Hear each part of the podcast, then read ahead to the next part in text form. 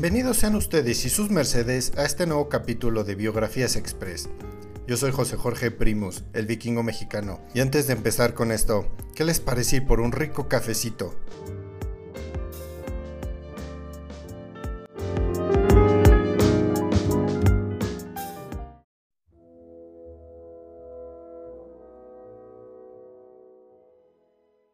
En el episodio de hoy, que será un poquito más largo, tenemos a alguien especial en el canal, el segundo y último emperador en la historia de México, al menos hasta ahora, Maximiliano de Habsburgo, o su nombre completo, Fernando Maximiliano José María de Habsburgo Lorena. Él fue una figura histórica, cuyo reinado fue corto pero memorable, y al morir fue de algún modo satanizado por el gobierno de Benito Juárez.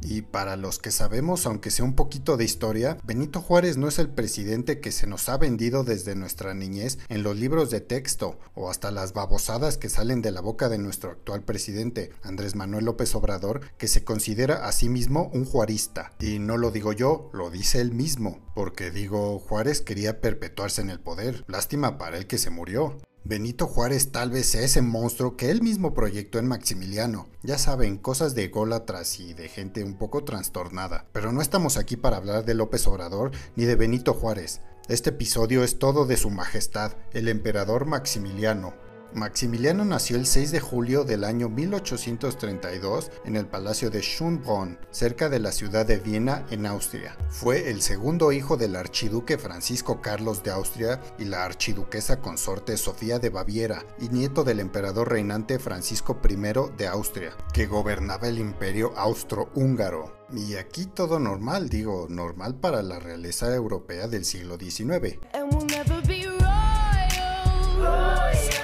Pero por ahí existía un rumor, un chismecillo. Ya ven cómo son las cortes imperiales, nunca falta una señora o un varón chismoso, de que en realidad Maximiliano era el hijo del duque del Reichstadt, Napoleón II, hijo del famosísimo y legendario emperador francés Napoleón pues la archiduquesa se había hecho muy cercana a Napoleón II, ya que este había sido criado en la corte de los Habsburgo, y cuando murió de tuberculosis, Sofía de Baviera estaba tan molesta que no pudo amamantar a Maximiliano, de solo dos meses de edad.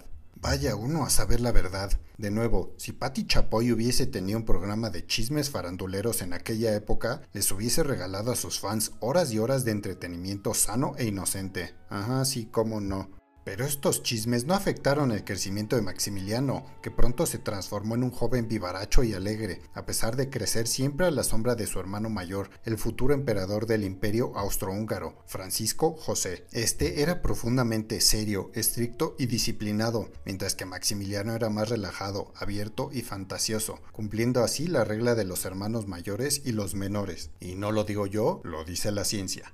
Maxi, como le decían en la corte, aunque era medio enfermizo, gozaba de una gran popularidad entre los nobles y llegó a ser el favorito de su madre, aunque no por ello la archiduquesa era menos estricta con él y fue educado en una rígida formación militar. Y también aprendió varios idiomas como el francés, inglés, polaco, italiano, aunado a sus lenguas natales, el alemán y el húngaro, y también le apasionaba la literatura, la historia, el arte y la poesía. Vamos, era un estuche de monerías este Maximiliano, aunque también hay que apuntar que le gustaba gastar y vivir entre lujos. Al fin y al cabo no dejaba de ser un mi rey nacido con una cuchara de plata en la boca. En febrero de 1848 estalló la revolución de los italianos en el gran imperio austrohúngaro, una revolución que deseaba la unificación de todo el territorio del país de la bota bajo un gobierno italiano y echar a los gobernantes no italianos como los Habsburgo y los Borbones y los Habsburgo, en concreto, reinaban sobre los reinos de Lombardo, Módena y Toscana. El abuelo de Maximiliano, el emperador Francisco I, fue declarado incapaz para gobernar y era el momento de su hijo, el archiduque Francisco Carlos, para tomar el poder pero de una extraña manera, él declinó a favor de su hijo mayor y hermano de Maximiliano, Francisco José, y este pronto se aplicó para ser el mejor emperador que podía llegar a ser. Así que colocó a Maximiliano al mando de las operaciones militares, aunque a menudo se impresionaba al presenciar las ejecuciones de los enemigos de su hermano por un pelotón de fusilamiento. Francisco José había asegurado su lugar con fuego y sangre. Él era el emperador que su imperio necesitaba, y con Maxi a su lado, nada lo detendría. Pero Maximiliano era un alma libre y, como en la historia de Remy,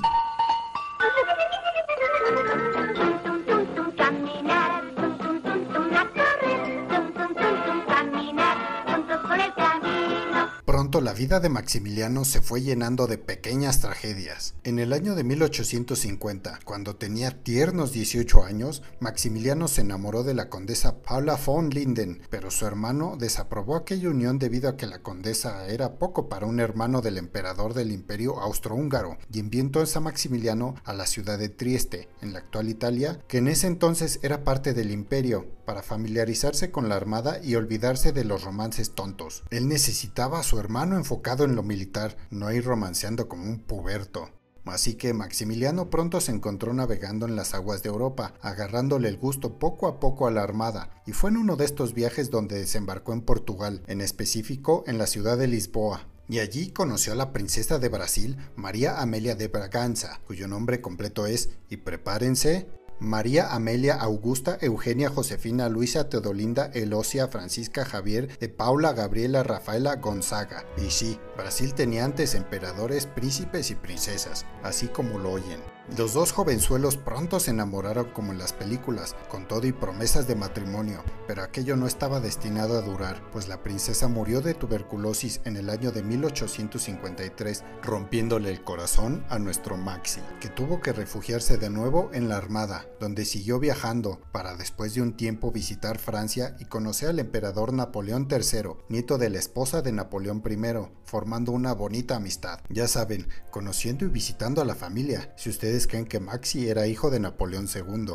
En fin, Pronto su hermano, el emperador Francisco José, le indicó que debía de regresar a casa, no sin antes pasar a saludar al rey belga Leopoldo I y llevarle unos regalitos. Después de un tour por todo el país rolando con el hijo del rey belga, Leopoldo II, un verdadero genocida al cual pronto conoceremos, llegó a Bruselas, donde conoció a la única hija del rey, la princesa Carlota, a la que inmediatamente enamoró con esa carita de galán, y el rey le dio su bendición a la unión para que se casaran aunque Maximiliano no parecía estar del todo convencido, pues los palacios y las residencias de Papito Suegro no eran tan lujosas como las que había en el imperio de su hermano, y también está el hecho de que Maxi estaba un poquito endeudado debido a su estilo de vida lujoso y extravagante, pero tal vez cuando vio la dote ofrecida por Papito Suegro cambió de parecer porque terminaron por casarse en el año de 1857 y como regalo de bodas, su hermano lo hizo virrey del reino de Lombardía, donde Maxi volvió a gastar a lo bruto, aunque en el tema político trató de hacer algunos cambios para reformar la constitución de aquel reino y otras medidas que comenzaban a ganarse al pueblo, hartos del reino de los austrohúngaros. O sea, ese Maximiliano era gastalón, pero de buen corazón. Pero con el tiempo su hermano el emperador le dijo que solo lo había puesto ahí para lucir bonito y gordito,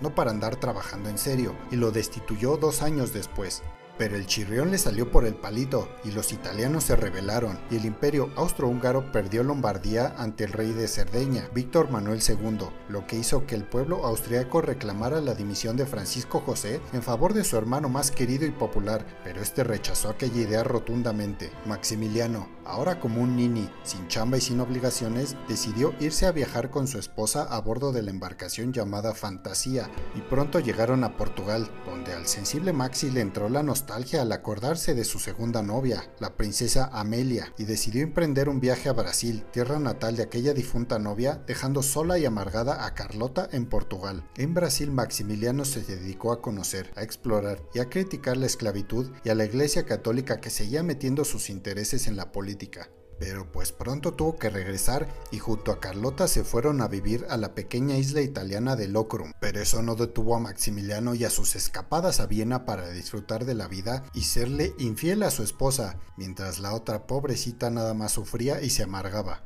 Y es aquí donde entra de nuevo el emperador francés Napoleón III, que recién había invadido México en el año de 1861 con el pretexto de que Benito Juárez no había pagado la deuda externa en dos años, y aprovechando la distracción del vecino del norte que estaba hecho pelotas en su guerra civil. Y después de una asamblea en la que se discutió el futuro de México, en la que Francia pensaba hacer de nuestra nación una potencia industrial para competirle de tú a tú con los Estados Unidos y haciéndolo un protectorado francés, Napoleón III le ofreció la corona del nuevo imperio mexicano a su amigo Maximiliano, Pronto una embajada de puros mexicanos, entre los que se encontraba el hijo del héroe insurgente José María Morelos y Pavón, viajó hasta la residencia de Maximiliano para hacer este pedimento formal, pero Maxi dijo que aceptaba solo si se hacía una votación general para ver si el pueblo deseaba o no una monarquía en suelo mexicano. Y los mexicanos, buenos para este tipo de cosas, hicieron una votación ahí de chocolate, como la del Aeropuerto Internacional de la Ciudad de México de López Obrador, en la que el resultado sorprendentemente decía que los mexicanos querían a un emperador a pesar de que apenas 40 años atrás habían conseguido su independencia de España. Ya ven cómo son estas cosas. Maximiliano y su esposa viajaron entonces dos meses después a México, con las promesas de Francia de apoyarlo con soldados, armas y dinero sin echarse para atrás. A su llegada fue aplaudido por la clase conservadora, los ricos y la iglesia, a los cuales apoyaba una parte del ejército mexicano y que habían logrado echar a Juárez hacia el norte y pedido a este nuevo monarca con la ayuda de Francia. Pero pronto todo este ánimo eufórico se vino abajo. Maximiliano hizo lo mismo que cuando fue hecho virrey de Lombardía, tratar de mejorar la vida de sus súbditos con políticas progresistas y de carácter liberal, así que pidió un enorme préstamo a Francia para emprender todo este plan y ponerlo en marcha. Bajo el lema de equidad y justicia, el nuevo emperador mexicano reformó las leyes agrarias para ayudar a los indígenas y campesinos que habían sufrido mucho por las leyes de reforma de Juárez, que les había arrebatado las tierras. Y tú pensás que Juárez era bueno. También redujo la jornada laboral a 10 horas, anuló por decreto las deudas que habían adquirido los peones y trabajadores con sus patrones abusivos y prohibió cualquier tipo de clase de castigo corporal. Promovió la libertad de culto, la nacionalización de los bienes del clero, único punto en común con Juárez, que se hacía llamar liberal. Ajá, sí, cómo no. También publicó las leyes en náhuatl para que los indígenas pudieran conocerlas. Construyó tres cuartos de la línea férrea que corría desde la Ciudad de México hasta Veracruz y realizó la construcción de la Calzada de los Emperadores, conocida actualmente como Paseo de la Reforma. Pinche Benito Juárez, hasta esto le quitó a Maximiliano. Calzada de la Reforma, Calzada de la Reforma. Y usó la antigua residencia de los virreyes de la colonia, el castillo de Chapultepec. En resumidas cuentas, él cumplió más que toda la bola de políticos rateros, corruptos y mentirosos que hemos tenido desde entonces. Y si todo iba bien para el país, ¿qué ching fue lo que sucedió entonces?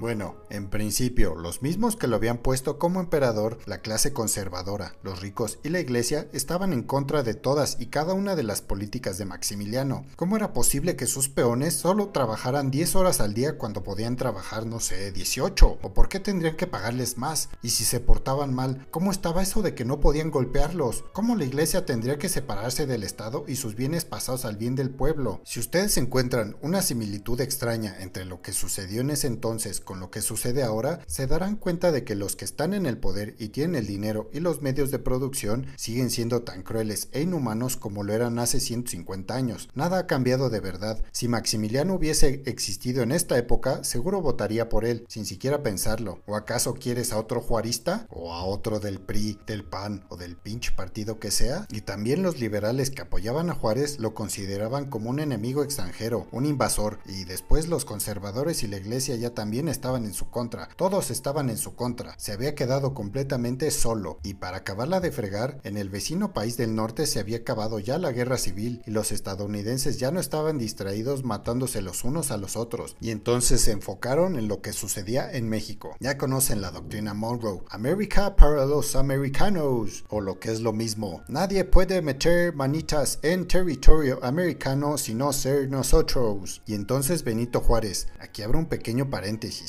¿sabías que este presidente mexicano medía solo un metro con 37 centímetros? Sí, escuchaste bien, un metro con 37 centímetros. Era un homo, un pinche chaneque, un duende oaxaqueño. En fin, cierro el paréntesis. Y entonces Benito Juárez aprovechó para contactarse con el presidente estadounidense Andrew Johnson para pedirle ayuda y sacar al enemigo invasor del país, permitiendo la entrada a otro ejército extranjero que iba a invadir al país para sacar al primer ejército extranjero. Hipócritamente cierto. Y del otro lado del Atlántico, Napoleón III se estaba poniendo realmente nervioso con el poder de Prusia y Otto von Bismarck, que estaba creando a un ejército capaz de doblegar a toda Europa bajo sus pies. Así que en 1866 retiró a cada soldado francés del suelo mexicano para llevárselos de nuevo a su patria, dejando aún más solito a Maximiliano. Y Maximiliano entonces pensó en escapar, pero su honor se lo impidió. Sería un idealista hasta su muerte. Mientras tanto, su esposa Carlota viajó a Francia para suplicarle a Napoleón III por ayuda, pero este se negó rotundamente, y Carlota no tomó esto con agrado y comenzó a proferir maldiciones e insultos, arrastrándose por los suelos. Los primeros visos de lo que después se le llamaría la locura de Carlota, o sea, hace problemas psicológicos. Y de regreso en México, la ciudad de Querétaro, en posesión del ejército imperial y donde Maximiliano había colocado su centro de operaciones, finalmente cayó después de un largo asedio por parte de las fuerzas liberales, y allí fue detenido Maximiliano junto a sus dos generales Miguel Miramón y Tomás Mejía, que le fueron leales hasta el fin. Poco después se celebró un juicio militar en el que los tres hombres fueron condenados a muerte, a pesar de las repercusiones que podría suceder por asesinar a un miembro de la familia imperial austrohúngara. Lo que Benito Juárez tenía de chiquito lo tenía de decidido. Y finalmente, el 19 de junio del año 1867, en el Cerro de las Campanas, fueron ejecutados primero los dos generales del emperador y después el mismo Maximiliano de Habsburgo, que antes de morir les ofrecía a cada uno de los soldados una moneda de oro para que dispararan bien y no le apuntaran a la cara, porque pues el Maxi era guapo, aunque existe la versión de que Benito Juárez perdonó al emperador, pues masón no come masón, y Maximiliano terminó en el anonimato en El Salvador, haciéndose llamar a sí mismo Justo Armas. Vaya usted a saber lo que ocurrió en realidad, yo solo le digo lo que sé. Y como ya nos prolongamos bastante, esta biografía dejó de ser express, pero este fue un resumen rápido de la vida de Maximiliano de Habsburgo, uno de los personajes más peculiares en la historia mexicana. Sintonícenos la próxima semana para escuchar otra de estas biografías express en este tu podcast, Crónicas de Guerra. Yo soy José Jorge Primos, el vikingo mexicano. Vamos a echarnos otro cafecito y hasta la próxima.